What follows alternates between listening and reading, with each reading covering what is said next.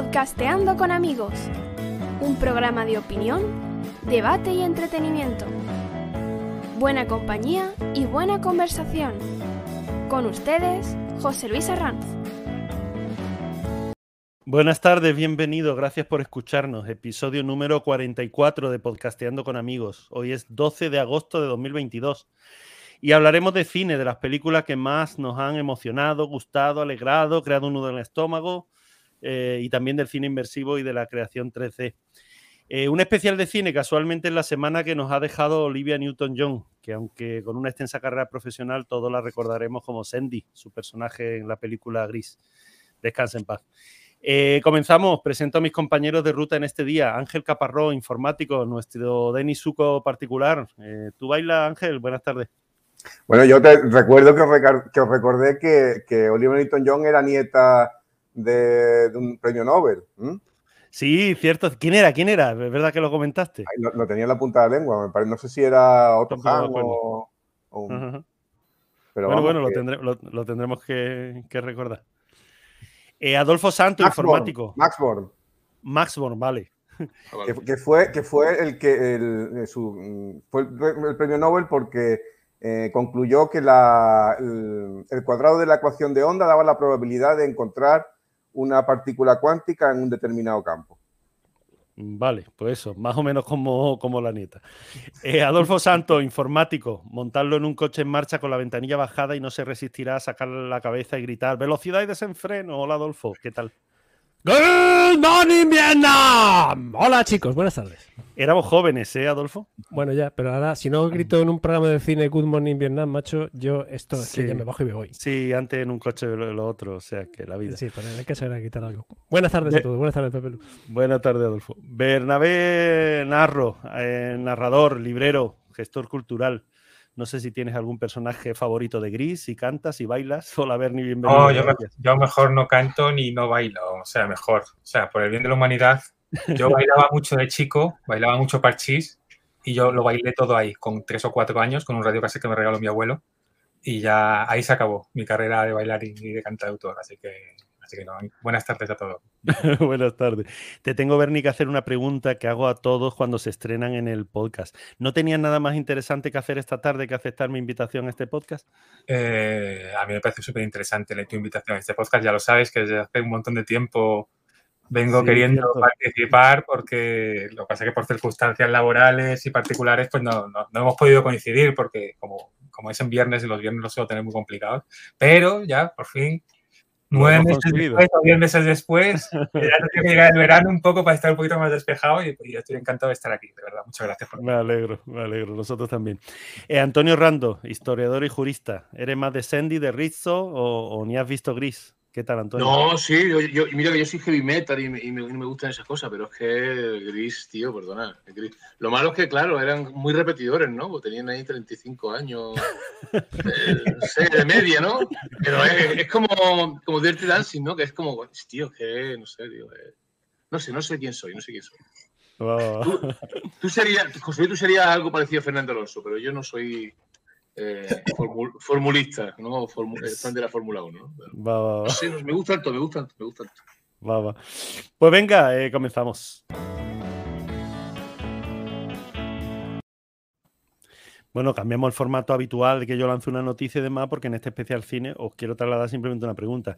¿Cuál es la película que más os, ha emocionado, gustado eh, a lo largo de, de, vuestra vida?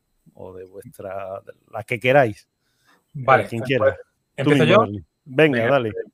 Eh, cuando me hiciste la pregunta, esto creo que estamos todos de acuerdo de que es una pregunta súper complicada, ¿no? Porque dependiendo de cómo lo enfoques, vas a tener unas películas que te gusten más o que te gusten menos, porque siempre tenemos una serie de películas que, que de alguna forma te llegan o te marcan y eso. En mi caso, por ejemplo, eh, recuerdo con mucho cariño Lady Halcón, ya lo comenté porque me llevaron al cine a verla con, con ocho años en el colegio nunca podría estar lo bastante agradecido al cine, al colegio que me llevó para eso.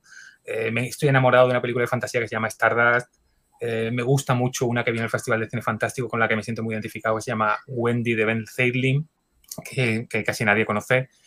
Pero eh, al final me decanté por Cinema Paradiso de Giuseppe Tornatore, que fue una película que la vi joven y no la recordaba y no, no sé cómo la vería entonces, pero que mm, recuperé hace relativamente poco porque fui al final Venice a verla y, me sorprendió lo, maravillosa que, es. Es una carta de amor al cine con una banda sonora maravillosa de Ennio Morricone, que por cierto, mm, cuando tengáis ocasión, el documental eh, Ennio el Maestro que, que se ha hecho recientemente, eso no os lo perdáis. Son dos horas, son dos horas y dos horas veinte de documental sobre Ennio Morricone, que es una maravilla. O sea, yo salí con la sensación de eh, esto es para salir y tal como sales, irte a la taquilla, coger otra entrada y volver a entrar en la siguiente, siguiente pase maravilloso.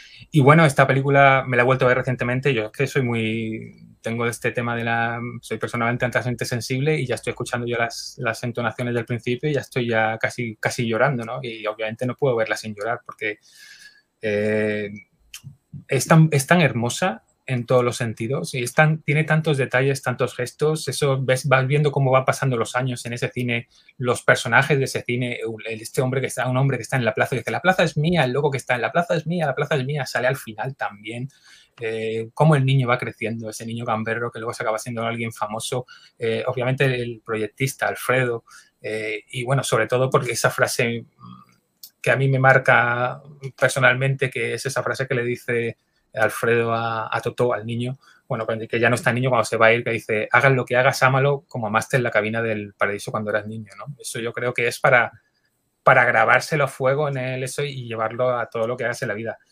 Mm, a mí es que es una película que me, me parece maravillosa en todos los sentidos y encima siendo dedicada al cine, eh, me parecía súper apropiada para, para escogerla y, yo, creo que lo, yo creo que lo tiene todo. Es una, una película que habla del amor, que tiene ese amor imposible, el, niño que pierde cuando se va eh, a hacer la mil y, pierde el contacto con ese, esa chica rubia de ojos azules de la que se enamoró.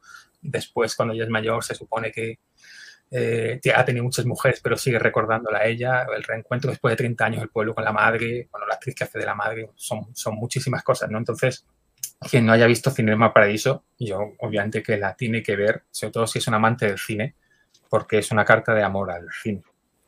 No sé, si alguno la habéis visto, queréis comentar algo. Eh, sí. Eh, Bernie, fíjate una cosa, el, no sé si te, si te, llama la atención en Cinema Paradiso, y, curiosamente he estado escuchando esta mañana en la radio un par de, de mm, perlas alrededor de esta película y es que eh, nos evoca todo en nuestra infancia, la infancia del cine de barrio, la infancia del cine de verano, mm, de, esas noches de pueblo eh, frescas, ¿no? Claro, lo toca todo, es que ese, ese ambiente de pueblo ese ambiente de, esas cosas que ya no se hacen, esas cosas que se han perdido, esos valores, muchas cosas que, eh, yo qué sé, eh, el tío que se duerme, hay un, personaje que es simplemente uno que siempre se duerme en las películas, menos cuando sale una película que es un exitazo que, que se le ve llorando, que se sabe los diálogos de memoria. tiene, tiene tantos detalles, tantas cosas bonitos que a mí es que me parece una, es que es una, es una obra maestra, o sea, es una, una, maravilla, tiene una sensibilidad y claro, la música, la música de Ennio Morricone eh, encima es que le, da ese, ese, plus, ¿no? Si ya de por sí la película es emotiva, la, la, la, banda sonora es que ya es, es, perfecta, que no le dieron no le dieron Oscar por la banda sonora, a Ennio Morricone le dieron un Oscar ya de vergüenza eh, eh honorífico. ¿no? Luego después, con los odiosos ocho, pero, pero tanto por Cinema Paradiso como por, bueno, ¿cuál era esta? La de, la de Jeremy Iron, la de La Misión, por ninguna de las dos se llevó el Oscar. Eh, no sé si no sé si por Cinema Paradiso estuvo nominado, pero, pero o sea, no le dieron un Oscar a Ennio Morricone hasta que le dieron el honorífico y se puso el, el, el, público en pie para aplaudirle porque eso que no lo he dicho. El documental, no lo he dicho, el documental de Ennio Morricone lo dirige Giuseppe Tornatore, que es el director de Cinema Paradiso y amigo de Ennio Morricone. Entonces, claro, es una, es una joya también. Pero vamos, eh, estando con lo que decía de Cine Paraíso, eso, eso que te evoca tu infancia, obviamente, es que sí, es que lo ves todo. O sea, ves como cuando llega al final y ves el cine destruido, ¿no? Cómo evoluciona el cine, cómo el cura que le corta, que suena la campanilla para hacer los cortes, luego después cuando el que le toca la quiniela te lo reconstruye después del incendio, ¿no? Y entonces ya se ven las películas con los besos, ¿no? Y luego después cuando vuelve al final y ve el cine ya destrozado, ¿no? Y al final acaba con la demolición del cine a mí me parece maravillosa, no sé. A mí esa película me recuerda un poco por, eh, el tema del cine. Eh, una tía mía en Ceuta eh, estuvo pues todos los años que existió el cine África, que era el cine de Ceuta, o sea, el cine de Ceuta, porque en ese momento era el que había. Mm, la dueña, pues lógicamente se hace mayor, se jubila, eh, pues sobrinos creo que eran, si no recuerdo mal, eh, dejan de, querer, ¿no? llevar el cine hacia adelante, mi tía también se, jubila. Al final es un poco como, como, este cine, es un cine, bueno, de ciudad, eh, que en este caso de ciudad, de, Ceuta, pero que, se, que muere por sí solo. O sea, que en este caso, más que la destrucción, que también, que también la hubo, la demolición del edificio, pero murió por, bueno, sí, nadie, en, la, película también pasa, dice, al final le explica qué pasó, dice, mira, hace seis años que lo cerramos porque con la televisión y con los vídeos ya esto se, acabó, ¿no? Pero claro, la magia del cine es la magia del cine. Todo el mundo que hemos visto películas en el cine sabemos que no es lo mismo. por eso a mí el rito, el pasa es que claro, para los que tenemos una edad sí, pero para los más jóvenes eso es muy difícil y más ahora que les cuesta más, que tienen tantos estímulos y que, y que digamos que la atención la tienen más dividida y se les cuesta más concentrarse, pues... Sí, eh, pero lleva un joven, lleva un joven al cine y lo, y lo va a flipar, va a decir, Dios, ¿qué hacía yo comiendo móvil, tío? Eso está claro, eso está claro. Claro. permitidme saludar a los que nos están eh, y que han saludado en, YouTube, en el chat. Eh, Ángel Soto, que dice, a ver, a ver qué se comenta, María José Molina, buenas tardes, Antonio Solé, buenas tardes, Julio Almazán, buenas tardes, que dice que lo de Good Morning Vietnam le ha conmovido. Eh, Estellita Preciado, buenas tardes. Y María José Molina comenta, eh, dice, esa película hay que verla como mínimo una vez al año, yo estoy enamorada también de ella. ¿De cuál? ¿De Cinema Paraíso? Sí. Sí, sí. O sea, yo es que de verdad, me la he vuelto, a ver ahora, me la he vuelto a ver ahora en Blu-ray y, y, hostia, muy bien. Vale, pero, la experiencia de ir al Albeniz a verla, eso para mí se queda, ¿eh? O sea, una cosa, un disfrute maravilloso. Y porque además en el Albeniz, ¿no? Porque para aquí a ver una película, eso es ir al Albeniz, a la sala 1 o a la sala 1, a la 2, incluso a la 4, tan chiquitita. A mí me encanta ir al Albeniz, ¿no? Y, como hacen estos ciclos de la edad de oro y van muchas veces los cines de clásico y tal igual, eso yo cada dos por tres, cuando puedo, me hago una escapadita a ver alguna que no haya visto o que, o que no recordara cómo pasaba esta. Yo creo que la vi demasiado joven o no le presté atención y cuando la redescubrí, pues ya me quedé maravillado. Por cierto que Salvatore Totó eh, se me representa un poco a ti, aprovechaba cada pequeño momento que tenía para salir al cine y tal, en eso te, veo mil veces con entradas en tus redes, te veo con entradas de cine. Sí, sí, sí, no, cuando puedo voy, porque primero por el... Eh, bueno, esto eh, lo sabe bien Antonio, yo, también soy licenciado en Historia, entonces yo le doy mucho valor al rito, ¿no? Hay, ritos que, me gusta mantener, ¿no? Entonces el rito de ir al cine, o igual que el, yo sé, es una tontería, pero el, rito de comprar cómic en grapa, hombre, pues, son cosas que me retrotraen a la infancia. Luego la grapa es más incómoda de coleccionar y todas estas cosas. Pero... pero... el hecho de ir a, de ir a, la tienda de cómic o, comprarte el cómic en grapa es como oye, esto es lo que hacía yo con ocho años y lo conservo y lo estoy haciendo porque, y, para, a mí me parece súper importante, ¿no? Y luego, con en el caso del cine, yo en mi infancia no fui tanto al cine, pero mm, he, ido, he ido siendo más aficionado al cine con el paso del tiempo y, me parece importante ir al cine, entre otras cosas, porque primero porque la experiencia es distinta, obviamente la disfrutas, pero sobre todo porque además hay que apoyarlo. Quiero decir, a mí me sí, sobre todo el Albeniz en la medida en que puedo y eso. Y quien dice el Albeniz dice... Eh, los festivales. El Festival de Cine Fantástico de Málaga, yo soy un, desde hace cinco años, voy todos los años al Festival de Cine Fantástico de Málaga, llevo tres años cubriendo el Festival de Málaga y, es eso, es eh, militancia de alguna forma, ¿no? Eh, a veces te cuesta porque, te cuesta no por, no por la pasta, sino por, el, por el, hecho de tener que desplazarte, por el hecho de que estás con muchas cosas, pero, pero hay que obligarse. Yo me obligo, por lo menos. De cuando en cuando Bernie, comentas el Festival de Cine Fantástico de Málaga y, yo de ese festival nada más que guardo recuerdos increíbles y magníficos. El festival creo que lleva en Málaga 30, 32 años. 31 años, 31 años. En ese este orden, ¿no? 32. Mm. Y, bueno, las circunstancias han querido que además al final haya acabado teniendo mucha, mucha afinidad con, con dos de las que, con Tamara y Rocío. Eh, Tamara es un poco la que lleva redes sociales y Rocío es la, la programadora, una de las programadoras, o la programadora y una de las que busca las películas y eso. Y, claro, es un festival de 31 años, o sea, que parece, o sea, esta va a ser la 32 edición. Y se hizo edición en, pandemia, ¿eh? la 30 edición fue muy dura porque estuvieron a punto de suspenderlo y se hizo medio con posibilidad de online y con presencial y toda, y, tiene mucho, mucho, mucho trabajo, pero sobre todo para los que somos amantes del fantástico desde, desde chico, es que se descubren un montón de películas. O sea, películas. Y, bueno, y que ves películas. Yo me vi el color que vino del espacio, esta que protagoniza Nicolas Cage, que está basada en la obra de Pues me la vi un, año antes, un año y medio antes de que la estrenaran en los cines, porque la echaron al Festival de Cine Fantástico. Y tengo unos recuerdos increíbles del Festival de Cine Fantástico de Málaga, incluso en alguna pequeña aportación que hacían en plan cine de verano en, en, el antiguo patio de, de San Agustín, si no recuerdo mal pero escucha, esto es algo que eh, ahora hacen un fanzine de verano y lo que hacen es que llevan tres o cuatro años haciéndolo y, se, lo hacen en el Muelle 1, que es entrada gratuita y te puede llevar incluso tu silla de playa y te sientes ahí. Y, por ejemplo, este año han sido eh, películas de Tim Burton. Entonces, un día a la semana han hecho una, han proyectado una película de Tim Burton. Eh, cuatro, cuatro, jueves, creo que eran los jueves, ¿no? Entonces, un jueves echaron Eduardo Manos Tijeras, otro echaron Más Attack, el último echaron Más Attack, echaron también La novia cadáver. Pero años anteriores echaron los Goonies, Gremlin, tal, en versión original subtitulada porque es política del festival hacer las películas en versión original subtitulada. Pero bueno, se llena, se llena. O sea, e, e, eso es al aire libre, en el Muelle 1, los veranos, en, el mes de julio, lo, vienen haciendo los últimos, los últimos años. Y, te puedes ver la película ahí, fresquito, y una película clásica de, los nuestros, muy espíritu de los 80, ¿no? Entonces... Claro, efectivamente. De, hecho, eh, quería comentarte, yo hace he visto mucho cine. He visto cine en, casa, en el patio, en, la calle, en las salas de cine súper pequeñas, de estas en plan cineforum, donde había cuatro matados allí y poco más. Y yo recuerdo, creo que era de la, primera edición del fanzine, pero estoy diciendo memoria, no sé si era la primera o la segunda. ¿eh? Recuerdo la película Mal Gusto de Peter Jackson. Sí, claro. que ha sido la única película que yo he visto en mi vida donde la gente no solamente aplaudía al final de la película, sino gritaba torero, torero el cine se venía abajo por una película de.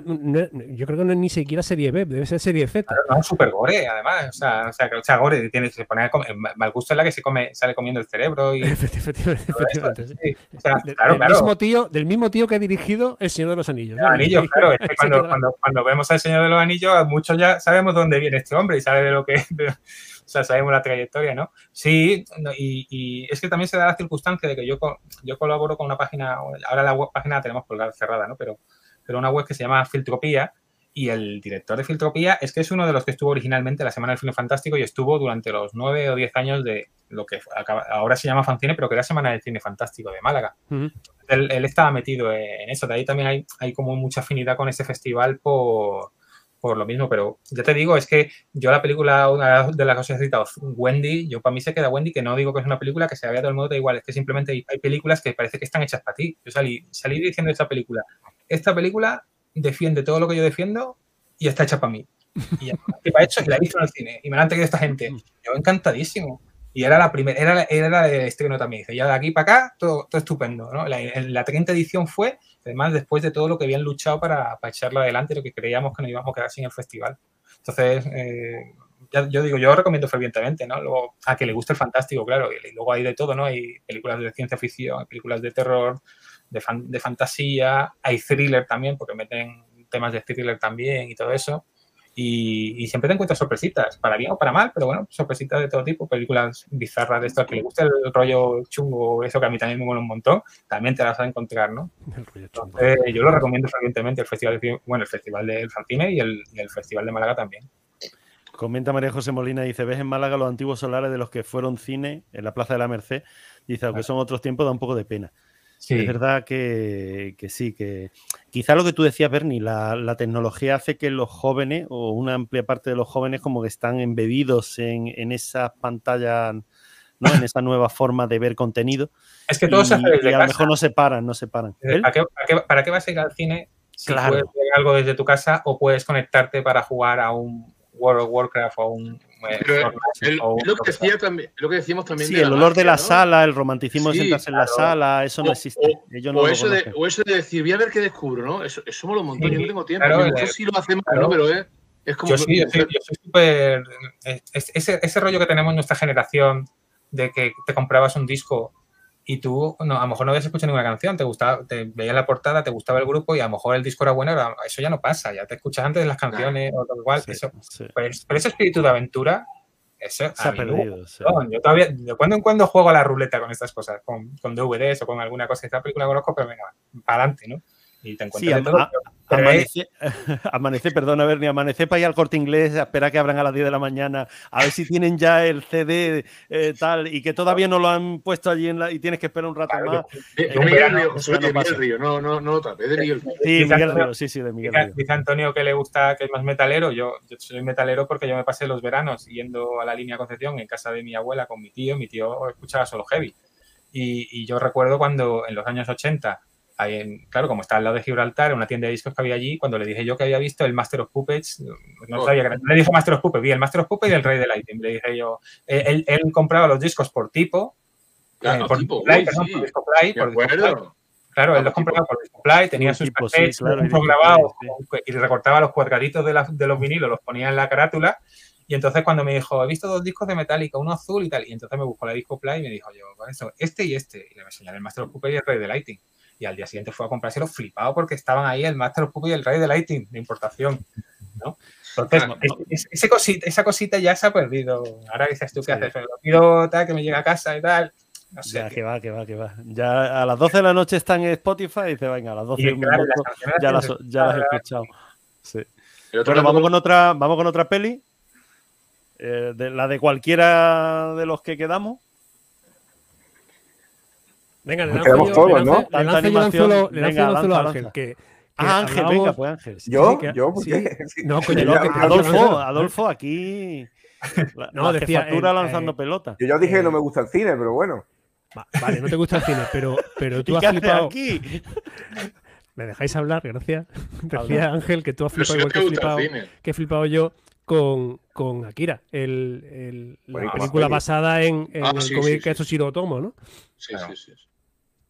Sí, bueno, pero es que, mm, eso básicamente es una, es, obra de un gigante. O sea, quiere decir que no es eh, decir, es un, no, es un, trabajo de chino, es un trabajo de japoneses, pero mm, mm, yo no me parece irreal que eso haya sido capaz de, haberse hecho a mano, ¿no? Con gente animándola.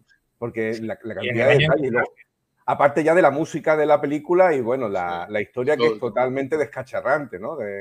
En el sentido de, bueno, de, cómo evoluciona el, famoso Tetsuo, cómo se va convirtiendo en una especie de, masa informe, ¿no? De hecho, incluso creo que en, Ricky Morty, la, serie esta que era tan famosa de que ve la gente, hay, hay alguna, alguna referencia a Ricky convirtiéndose en Tetsuo, ¿no? Creo que hay un episodio que, aparece.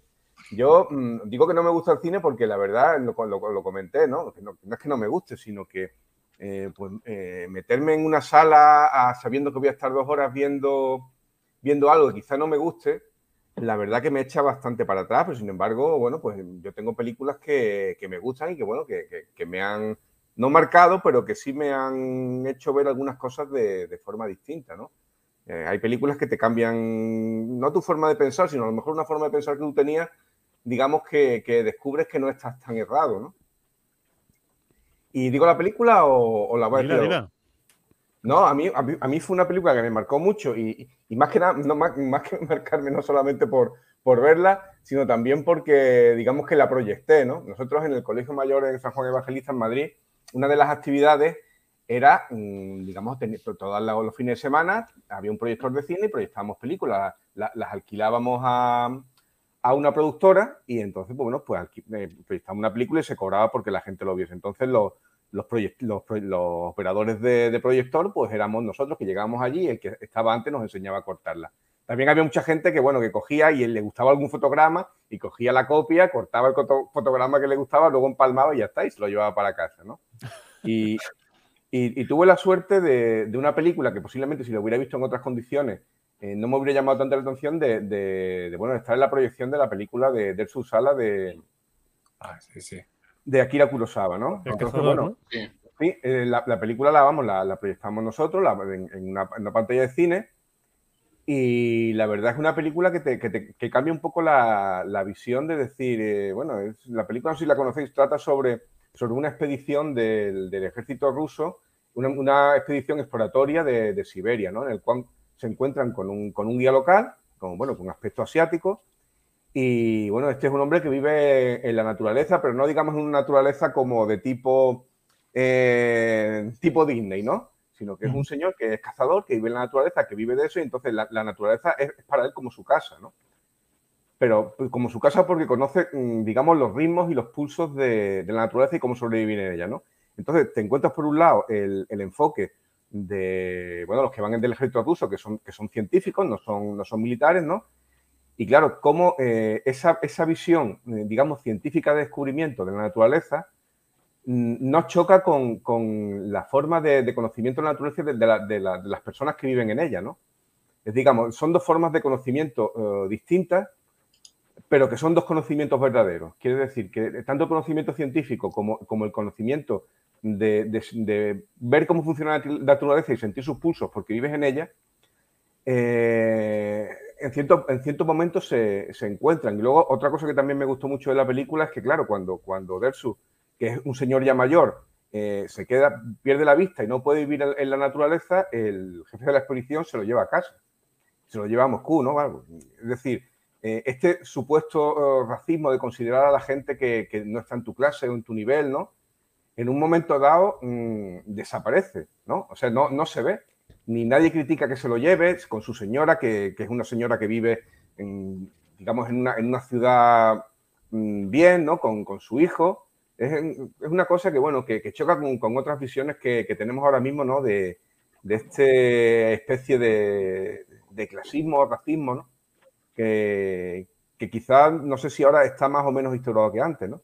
Yo ahora cuando escucho decir, no, es que este está racializado, digo, pero bueno, ¿qué es racializado ni que leche? Este es un tío como tú y como yo y cuando tú estás llamando, le estás diciendo a alguien que está racializado, eh, es cuando estás estableciendo la diferencia, ¿no? No tratando a la gente, pues, digamos, como, como gente, como gente que, no tienes que fijarte en otra cosa. Y ya me callo. Eh, yo tengo, la verdad es que tengo que decir que de Kurosawa no, está de lejos eh, de ser una de mis películas favoritas, ¿no?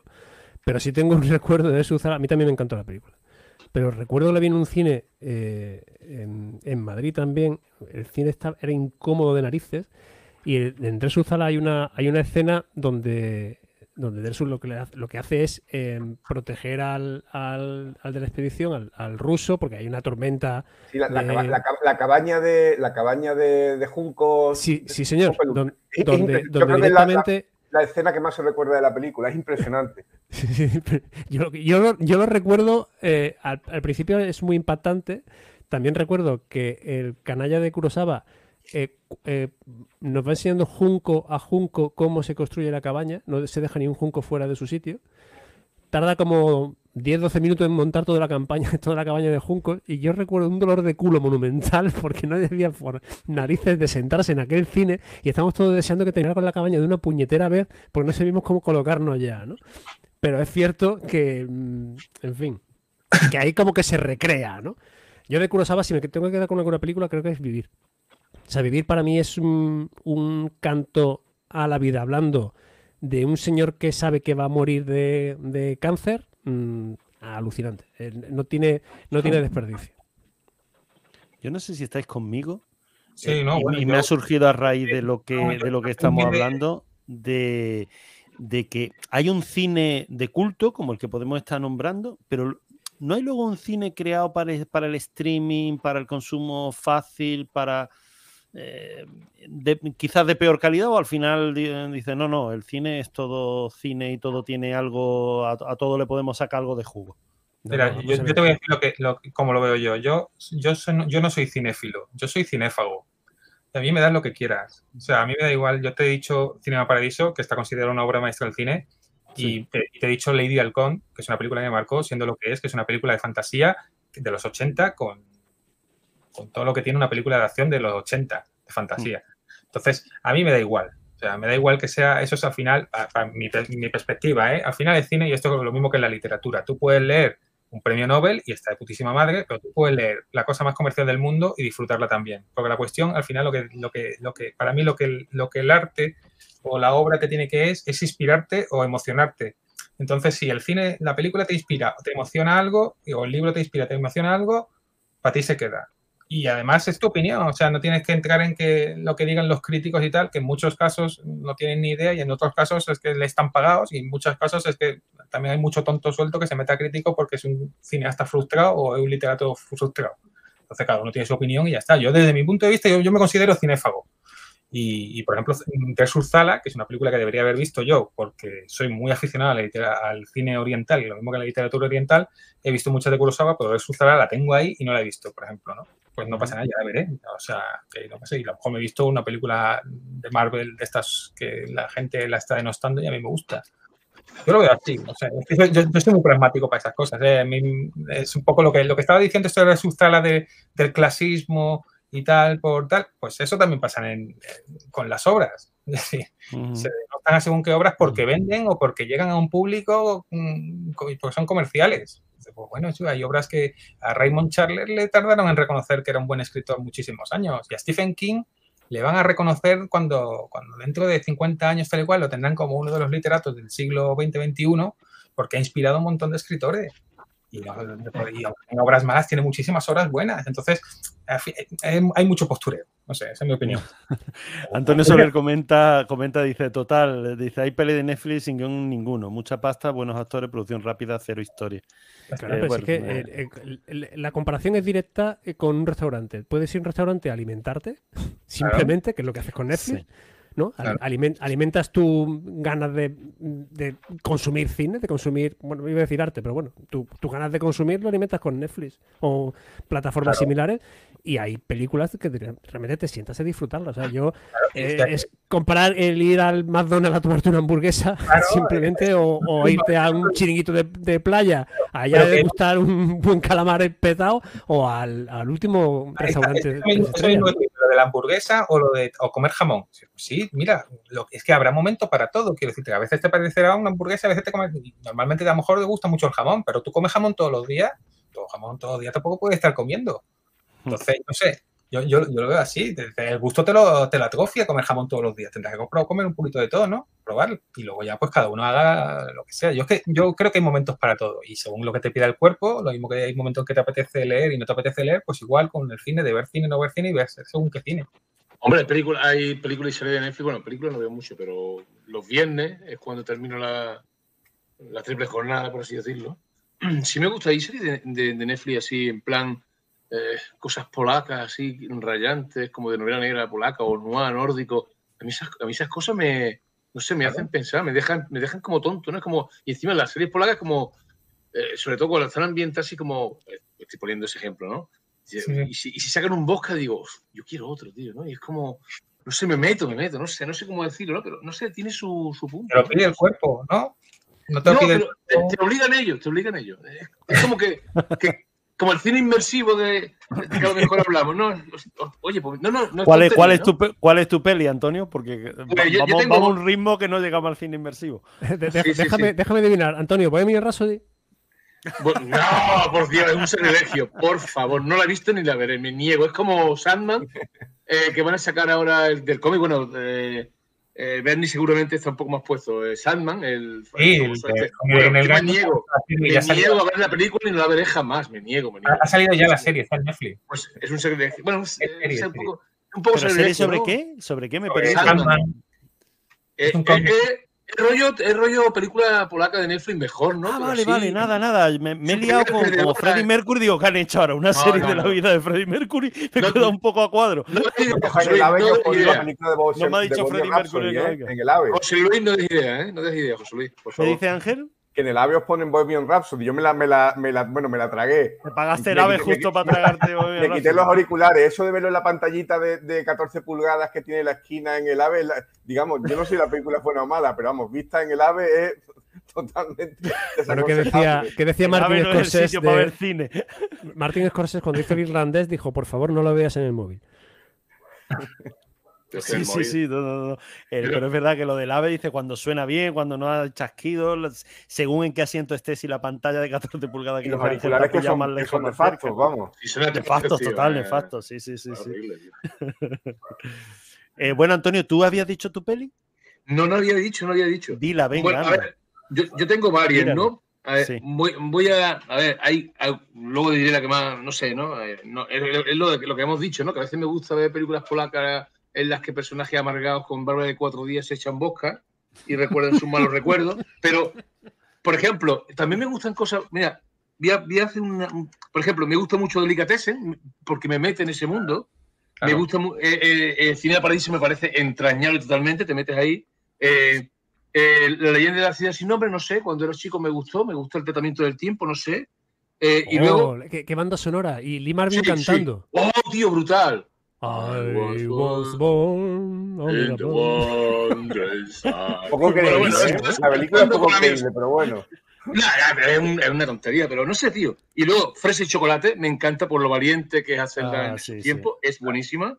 Y luego, eh, la princesa prometida es una tontería, pero eso del Íñigo Montoya así, no sé, me gusta.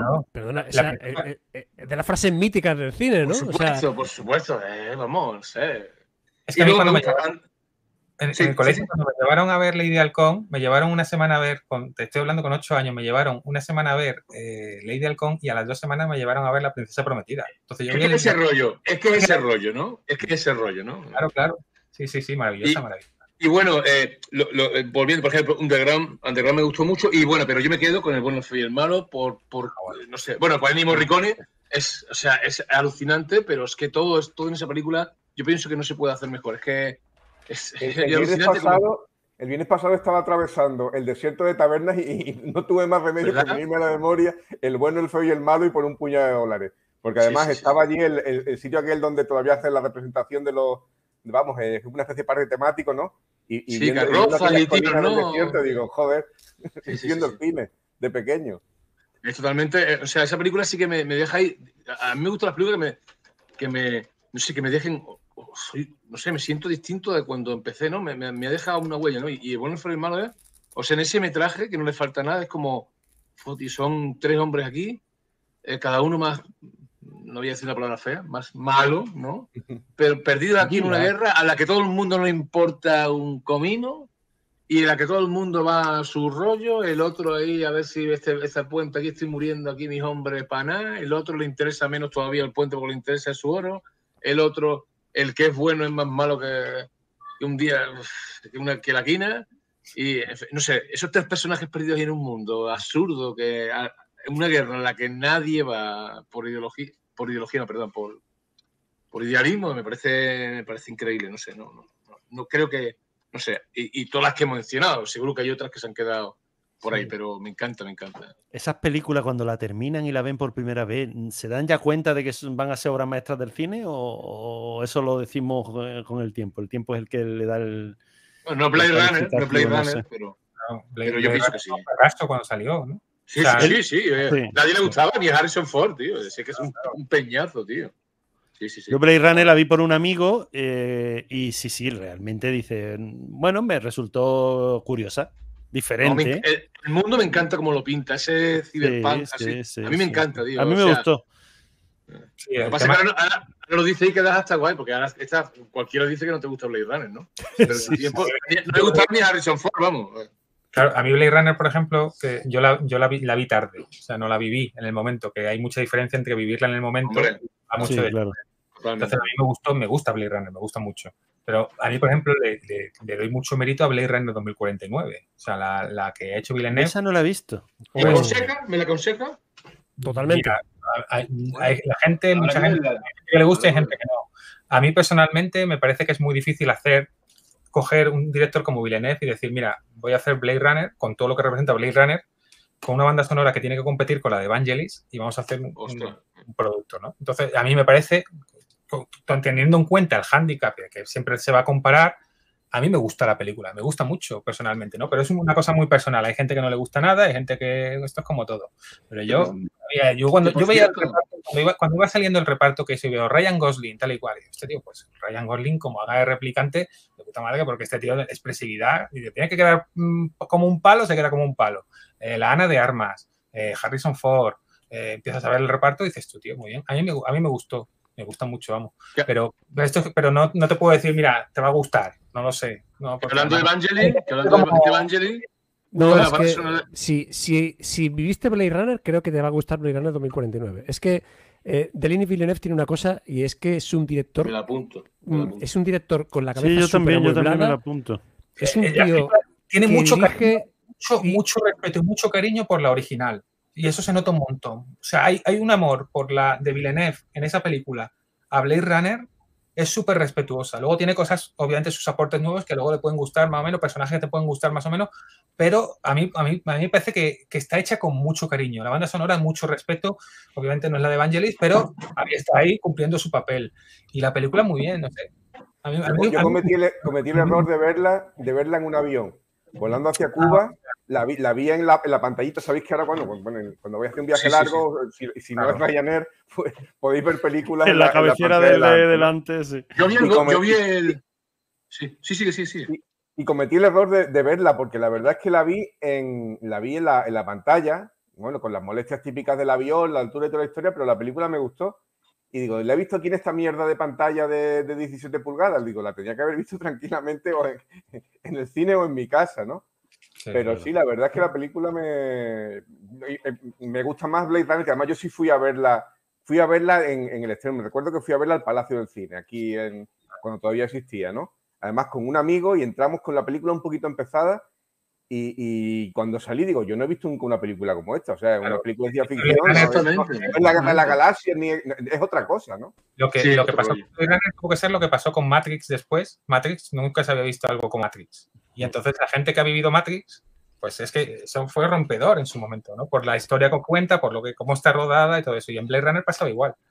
sí, pero Bernie, eh, mientras que Blade Runner ha envejecido, perdón, de una forma increíble, Matrix ha envejecido fatal claro, claro, porque a medida se van utilizando más efectos especiales y a medida que vas utilizando más los efectos especiales en las películas pasando los años, pues los efectos especiales chirrían más, porque tú coges las del episodio 1, 2 y 3, por ejemplo, es que hasta el episodio 1 tiene mejores efectos especiales que el episodio 2 y el episodio 3, con tanta croma y todo eso, por ejemplo. O sea, chirrían por todas partes. Chirrían por todas partes. Pero la, película... La violencia es real. La otra violencia no sabe si es real, qué parte es real, qué parte es ficticia. Estás viendo violencia ficticia sabiendo que, en la película es ficticia, ¿no? Claro. En, Blade Runner es que usarían maquetas todavía, todo eso, que es el rollo que se usaba pues, en claro, claro. y todo eso, y es otro rollo. Pero bueno, además era muy innovadora, fue muy rompedora. a mí lo que se me ha quedado de Blade Runner es. Cuando eso es una joya del cine, eso el tiempo no pasa por ti. Cuando, cuando se huyen al final, en, ese mm, thriller 180, que mi hermano tenía uno igual. Yo no sé si se me veis a cambiar la película en, un thriller blanco 180, digo, coño, si este es el coche de mi hermano. O licencia Cyberpunk, licencia Cyberpunk. Sí, sí, totalmente.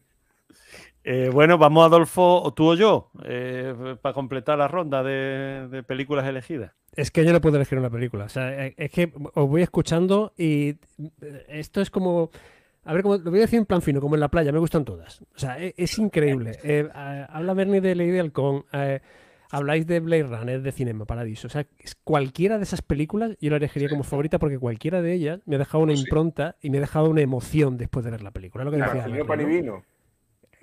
Bueno, no hay que llegar a eso, pero casi. Oye, no, yo ya lo hemos visto todos, creo yo, ¿no? Que una de las mejores escenas del cine español es cuando, es cuando el, para mi gusto, ¿no?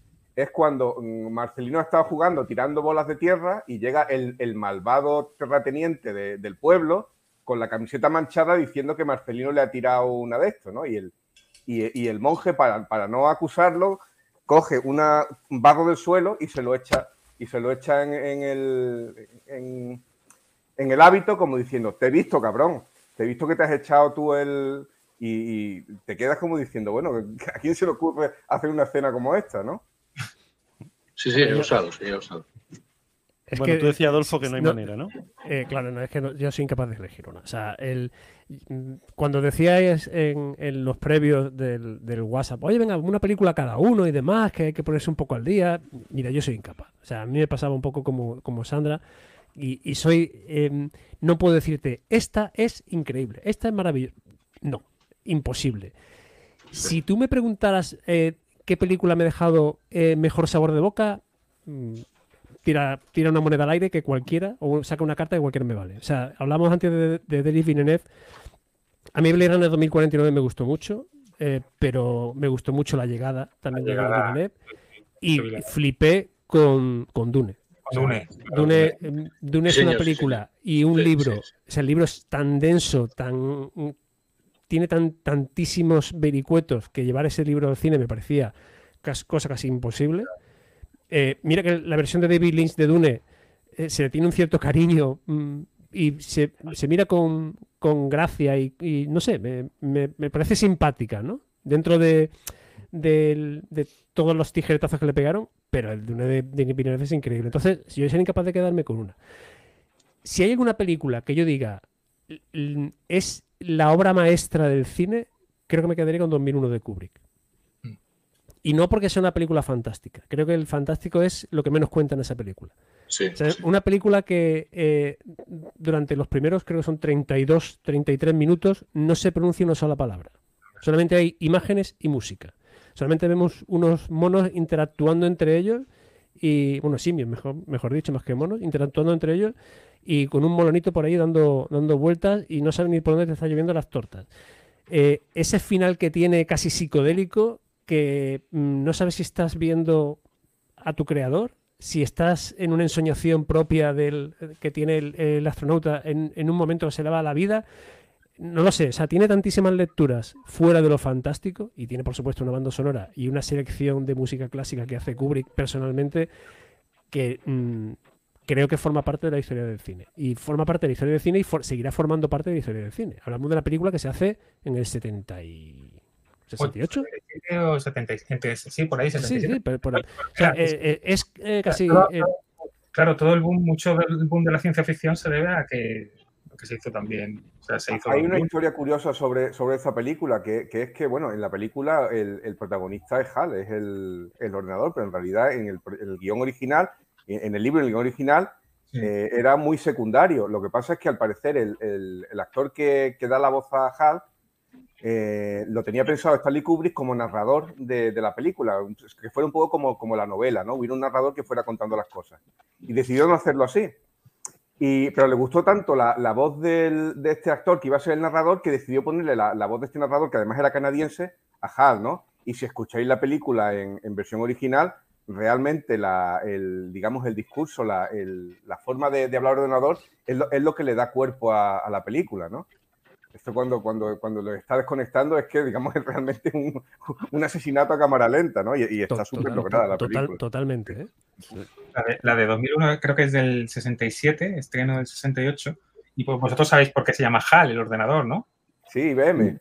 Claro, IBM, claro. Siguiente. a poner IBM, pero dijeron IBM que no, que el ordenador no podía ser malo. Entonces, en claro, en la calle, ¿no? Que una antes de la I está la H y antes de la B la A. y por eso se llama HAL. Bueno, fue simpático, fue simpática la Wally, tiene, Decía que si habéis visto Wally, Wally tiene unos guiños increíbles, ¿no? El, el, famoso timón de Wally es el HAL 9000 en animación, ¿no? Ah, qué bueno. Que es el que va, el que va controlando un poco al, al capitán de, del, de la nave. A mí 2001, eh, la verdad es que Mm, me pareció una obra maestra del principio hasta el final. Es una película que tú dices no tiene un resquicio, un fallo de guion, no tiene nada que te saque de, mm, ese momento de ensimismamiento que tienes viendo, la, cada una de las escenas y cada una de las escenas en sí misma es una pequeña obra de arte. El virtuosismo puro, esa, esa es impresionante. Bueno, los monos son mejorables del principio, ¿eh? Eh, fíjate, que Kubrick, fíjate que Kubrick eh, lo que pretendía con, la escena de los simios era eh, presentar a una humanidad en un estado iniciático, ¿no? En un estado inicial. Entonces lo que pretendía era sacar hombres con aspecto simioide totalmente desnudos. Y al parecer tuvo problemas con la censura. porque pretendían ponerle una especie de taparrabos y tal, y él se negaba. Lo que, o sea, quería naturaleza pura y quería presentar esos, esa especie de, de mm, hombre primitivo en, un estado totalmente natural y desnudo. Y por no tener problemas con la censura, aceptó el, hecho de que lo hicieran más simios que humanos y tienen esa especie de. son esa especie de simioides que aparecen, ¿no? Pero bueno, mm, la escena del hueso mientras suena el, el así trustra por detrás de Richard Strauss, yo creo que todo el mundo lo tiene grabado en la memoria, ¿no? Como vuela ese hueso a medida que el, que el simio lo va golpeando contra el suelo, ¿no? Y, la música de, de, de Giorgi Ligeti en el, en, el, en el cráter, cuando descubren el monolito, bueno, sabéis que mm, la cogió sin permiso y entonces Ligeti lo, lo denunció por usar su música y le pidió, le gustó tanto la película que le pidió un dólar de indemnización por usar. Esa parte no la sabía yo. Luego la, luego la música de Ligeti aparece en muchas películas de, de Kubrick, ¿no? Incluso en, esta última, la que tuvo con Tom Cruise, no me acuerdo, recuerdo ahora el nombre, de White Day Shot. Ah, sí, sí. sí aparece ah, no, no, no, sí, o no, no sé. Sí, es, fan de Ligeti como yo. Sí, sí, sí. Digo, la mía y creo que no hablamos de cine inmersivo, ¿eh? O sea, se, nos, se nos va la, la hora casi. Eh, yo, como os comenté, ¿verdad? ¿no? En, el, en el chat que estábamos preparando, me vais a llamar simple. ¿No? El que esté oyendo está diciendo, a ver, a ver cuál dice, y me, vaya, me van a llamar simple. Con todo lo que habéis dicho vosotros hasta ahora. Yo pensé en Togam, eh, que cuando después de 30 veces, después de verla, creo que a la 30 o por ahí ya perdí la, la cuenta. Quentin Tarantino tiene una opinión particular, ¿no? Que no, no, es el caso, pero, pero digo por si alguien quiere buscarlo en YouTube. Eh, pensé en Casablanca, eh, que siempre estuve de acuerdo con Carlos Pumares cuando dice, cada, vez que la ves piensas que esa vez se va a ir con él en el avión. Y es cierto, es de estas películas que tú estás mirando diciendo, venga, va, eh, eh", pero no, claro, no, no se va. Pensé en Gris, que, que, también llevo alguna decena que otra de, de, veces vista, o incluso cualquiera de James Bond, de 007. No sabría incluso elegir si tuviésemos que elegir una sola, pero yo he elegido el bebé jefazo una película de animación de DreamWorks del año 2017, eh, sencilla, simple, infantil, eh, pero bueno, yo os tengo que reconocer que me dice, es la que más te ha emocionado, es la que no le pondría adjetivo. Me sentí identificado, yo nací adulto como el bebé jefazo. Mm, a partir de ahí, eh, Mm, eh, en, la sala de cine con una de mis hijas y, iba viendo y iba diciendo, pues si, esta película han pensado en mí, este soy yo. Eh, y la película, ya os digo, sin afán de hace mucho, ¿no? Eh, al fin y al cabo es, los niños nacen en una especie de fábrica, todos pasan una prueba, una plumita que le, ¿no? En la barriga que le tal. Si te ríes, pues te asignan una familia, es cualquiera de los niños que hay en el resto del mundo. Si no te ríes, pues te vas a jefatura. Entonces entras en un, ¿no? En una super sala con un montón de mesas donde están todos los jefazos de Baby Corp, eh, que es la empresa, ¿no? Que, que, lleva esto. Mm, hay un peligro para los bebés, que son los perritos eh, intentar decir chihuini sin reír es prácticamente imposible. Chihui, al final te, te, sonríe. Chihui, te sale la sonrisa por la, por la letra, por la sonoridad. Eh, y ya está, hay una empresa malvada, Papicó, tal, que ha creado un nuevo perrito más adorable que cualquiera de los anteriores. Y claro, las familias atienden más a los perritos que a sus hijos, entonces el amor a los bebés está en juego.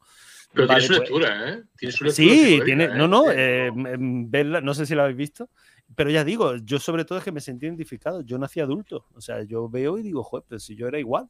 o sea, yo era igual que este, que este jefacete que sale. Y a partir de ahí, pues bueno, ya me he tragado la dos, ya me series de Netflix que hay y, demás. Pero claro, después de todo lo que habéis dicho vosotros, esto es simple. no, pero, perdona, perdona, simple, ¿por qué? No sé, lo, o sea, tú fíjate parece, ¿no? No, no, no, no, no, no, no estoy de acuerdo contigo. Venga, tú que entiendes de cine. Cómo, cómo, desgranas cada una de las emociones que te plantea la película. Y cómo, cómo desgranas el, eh, ese argumento que está a años luz de ser eh, cualquier argumento infantil. ¿Que es de animación? Sí. Akira también es de animación. Y es Rec es de animación y a todos nos encanta. Sí, sí, es verdad, y nos encanta. Cierto. O sea que, que no, no, en absoluto yo soy muy defensor de una animación así también muy eso, que es Happy Feet, la del pingüino sí, Sí, sí, sí. Un montón. Y esa la dirige George Miller, que es el director de Mad Max. O sea, escucha, es que George Miller es el director de Mad Max y tiene, tú coges la filmografía de George Miller y de repente te encuentras Happy Feet. Y Happy Feet a mí me parece una película súper entretenida, que yo, me, ya como he dicho, mejor que no baile ni nada, pero... bueno, y si te, si te, si te, van los pies, si tenéis hijas que estén, que estén en, la edad del pavo, pues entonces si veis Inside Out, la, Sí, sí, la de las emociones, ¿no? Sí, sí, la de emociones. A mí yo, yo, me quedé alucinado con esa película, además con mis dos niñas, una ya entrando y la otra todavía pequeña, ¿no? Y digo, joder, si es que lo, es verdad, no solamente las niñas, sino también en esas edades que pasamos por un verdadero infierno, ¿no? Cambiamos yo todo, de, yo todo el mundo, de todo. Sí, yo todo el mundo. una película de, dibujos animados que, que lo que lo expresa de, una forma, vamos, eh, impepinable, ¿no? Dice que las cosas son así. Perdemos, perdemos parte de, lo que somos y, ganamos otras cosas, pero hay partes que por suerte no, no perdemos totalmente. Yo iba a decir todo el mundo de eh, con esto de que cuando tienes niñas pequeñas, cuando la mía, sobre todo la mayor, era pequeña, Wings, Wings Club, una serie de cuatro hadas, eh, pero que luego tiene su trasfondo, que fuimos al cine a ver una película y que realmente fue la película, el sonido que tenía, la música, la banda sonora que tenía, eh, todo lo que dice, oye, bueno, tenía su, su, encanto también. Supongo que también es como todo en la vida, dice, oye, este restaurante era bueno o era malo, depende también de la compañía con la que fuiste, de la actitud con la que fuiste, de las ganas de pasar un buen rato con la que fuiste, ¿no? O sea, todo es muy relativo, ¿no? Quizás como esas películas francesas que le gustaban tanto a, bueno, no a nuestros padres porque no eran tan, pero esas películas de, cine francés, ¿no? Que en su época que estaban oprimidos por Franco, pues les parecerían maravillosas, ¿no? Pero que ahora que no estamos en esa tesitura, pues la verdad es que no las vemos como simplemente películas, por lo menos yo las veo como películas coñazo, ¿no? Bueno, bueno, bueno. y esta a, historia. A, François Trifón no me lo toques, ¿eh? no, no, vamos, ni con un palo. ni con un palo largo. Ni con un palo. Eh, yo no sé si habla de cine inmersivo, nos quedan cuatro minutos.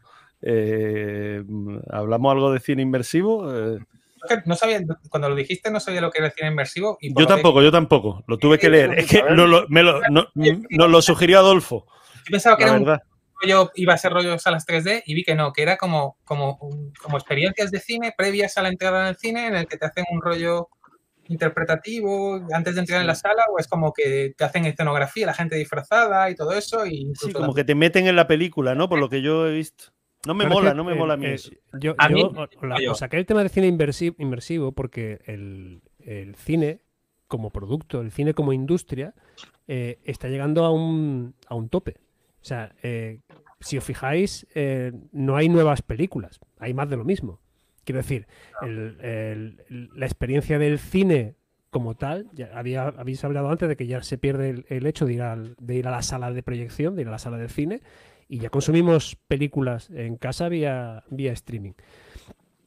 Eh, la experiencia de ver una película mm, cada vez es más, mm, anodina. Cada vez nos, nos motiva menos, nos dice menos. Eh, ¿Por qué voy a, como dice Ángel, ¿no? porque voy a estar aquí sentado durante dos horas viendo la historia que me cuenta uno si puedo ser más participativo como por ejemplo con un videojuego? ¿no?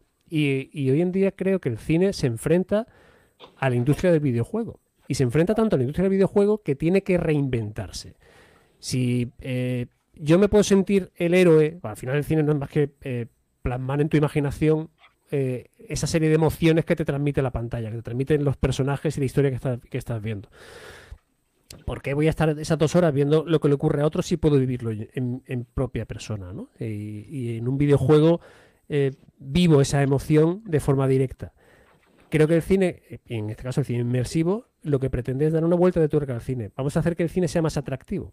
No solamente como, como industria, sino como arte. O sea, mm, eh, a mí me parece maravilloso que la gente vaya a un estreno de Star Wars, bueno, no de los últimos, pero bueno, casi, ¿no? Que vaya a un estreno de, una película que le gusta, eh, caracterizado de sus personajes favoritos, ¿no? Que me encantaría, o sea, me encanta que tú cuando vayas a la sala de cine te encuentres un ambiente que te, te, te meta en la sensación que vas a tener luego con la película, ¿no?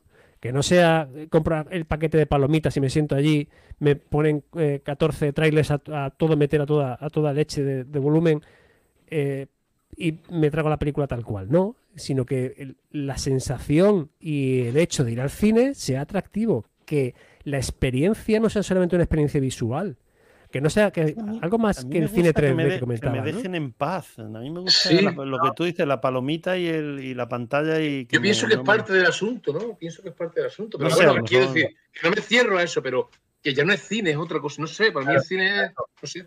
Ahí voy yo. Yo entiendo el concepto y no sé cómo le irá y posiblemente le vaya muy bien y eso. A mí me pilla muy mayor y yo soy rolero. narrador de rol. Entonces yo juego partidas de rol en vivo. Yo si quiero vivir algo en vivo, una partida de rol, eso yo me busco mi narrador, mis jugadores o me, voy a buscar a alguien que juegue rol. Y cuando voy al cine, voy a ver el cine. Y yo, particularmente yo, en mi caso, yo no necesito que me metan en las películas. Yo me meto en las películas con mucha facilidad. Entonces, porque nosotros tenemos una cierta edad, nosotros hemos vivido el cine desde pequeños y desde pequeños hemos ido a la sala de cine y hemos vivido el ir al cine. Y hemos asociado el ir a las palomitas, a, esperar la cola. Hoy en día, cualquier joven esa experiencia no la tiene. Claro, que por eso te digo que yo entiendo el concepto y posiblemente le vaya muy bien eso, pero que a mí me pilla muy mayor, es lo que quiero decir. Que a mí, yo voy al cine a ver cine y cuando quiero otra cosa, quiero otra cosa, pero claro, yo no soy de escape rooms y todo eso, y este va, por ese rollo. Eso va por, quizá por ese rollo. Claro, va por ese rollo tal y cual. Entonces, claro, no es, no es para mí. Yo sé que no es para mí y yo no sé, lo que no sé es si funcionará o no funcionará. También entiendo que si te hacen eso, la entrada te la van a cobrar más cara y ya bastante gente se queja la, la gente por el precio de la entrada. Pero bueno, si entienden que van a otra cosa, lo mismo si lo pagan, no sé. Yo, para mí no es. Ahora, luego lo que será de él no. si, tengo, que trabajar, que me paguen, ¿no? O sea, tengo que pensar, tengo que trabajar, yo que me paguen. Hombre, claro. Porque eso tengo ya el curro. Claro, exactamente, sí, sí. Eh, bueno, se nos ha ido la, hora. Yo quisiera terminar, em, disculpadme, el chat de YouTube ha estado activísimo, pero no nos ha dado tiempo. Voy a nombrar las películas que sí habéis nombrado en el chat de YouTube. Eh, de YouTube. Eh, María José comenta Matar a un ruiseñor o cualquiera de Woody Allen. Eh, Julio Almazán, Tarantino, los hermanos Cohen también dice María José, Julio también dice Amanecer, que no es poco. Eh, o también comenta que Blade Runner, Apocalypse Now, eh, Full Metal Jacket, bueno, un montón de películas que habéis ido nombrando. Alguna pregunta que se ha quedado en el tintero, pero, pero no ha dado tiempo. Qué bien me lo he pasado, ¿eh? Pues sí, pues sí. Pues no te gracias, Ah, sí, pues vamos a tener, vamos a tener que, repetir. Eh, especial Cine 2. bueno, eh, nos vamos, nos vamos. Eh, Ángel, gracias, nos vemos en el próximo. Nos vemos en el próximo, hasta la próxima. Adolfo, chao, nos escuchamos. He visto cosas que vosotros nunca creeríais. Atacar naves en, nave, en llamas más allá de Orión. He visto rayos C brillar en la oscuridad de la, cerca de la puerta de Tannhauser. Todos esos momentos se perderán en la lluvia. Eso no es Como lágrimas. qué bien, qué bien. Cierto, todo eso, lo he dicho de memoria, todos esos momentos se perderán en el tiempo como de lágrimas en la lluvia. Dios mío. bueno, eh, Bernie. Un placer, ¿eh? ¿eh? Lo mismo, lo mismo, Adolfo. Eh, Bernie, muchas gracias. Me temo que no va a ah. ser el último, ¿eh? Gracias a vosotros. Primero, pero... Me mucho. Un abrazo a todos. Gracias. Venga, un abrazo. Eh, Antonio, hasta la próxima. Gracias. Hasta la próxima. Gracias a vosotros. Eh, volvemos pronto. Gracias a todos por estar ahí. Saludos. Hasta aquí el programa de hoy. Gracias por compartir este tiempo con nosotros. Hasta pronto.